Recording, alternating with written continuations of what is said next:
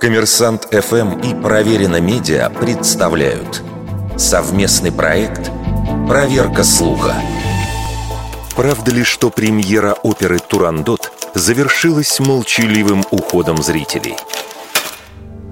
Как известно, Джакомо Пучини не успел дописать одну из своих лучших опер.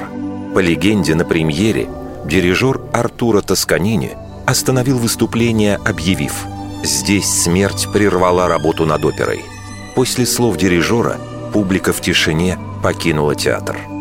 Пучини скончался в Брюсселе в ноябре 1924 года, не успев завершить Турандот. Источники свидетельствуют, что тяжелобольной композитор завещал дописать финал своему коллеге Рикардо Дзанданае.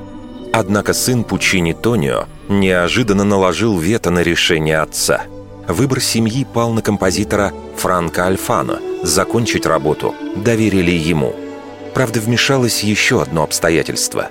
Незадолго до смерти Пучини сказал Артура Тосканини, «Если я не успею закончить оперу, то в этом месте постановки кто-то выйдет к рампе и скажет, автор сочинил музыку до этого момента, здесь он умер».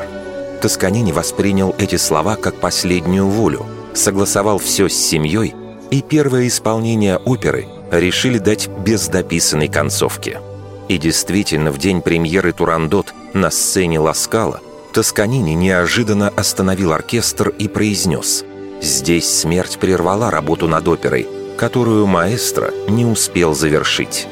Но покидали ли зрители театр в тишине? Многочисленные биографы Пучини, в частности Джулиан Баден, утверждают, это совершенно не так. Когда после слов дирижера на сцену начал опускаться занавес, из зала раздался возглас «Слава Пучине!», после чего публика разразилась шквалом оваций, а многие из присутствующих не смогли сдержать слез. Вердикт. Это неправда.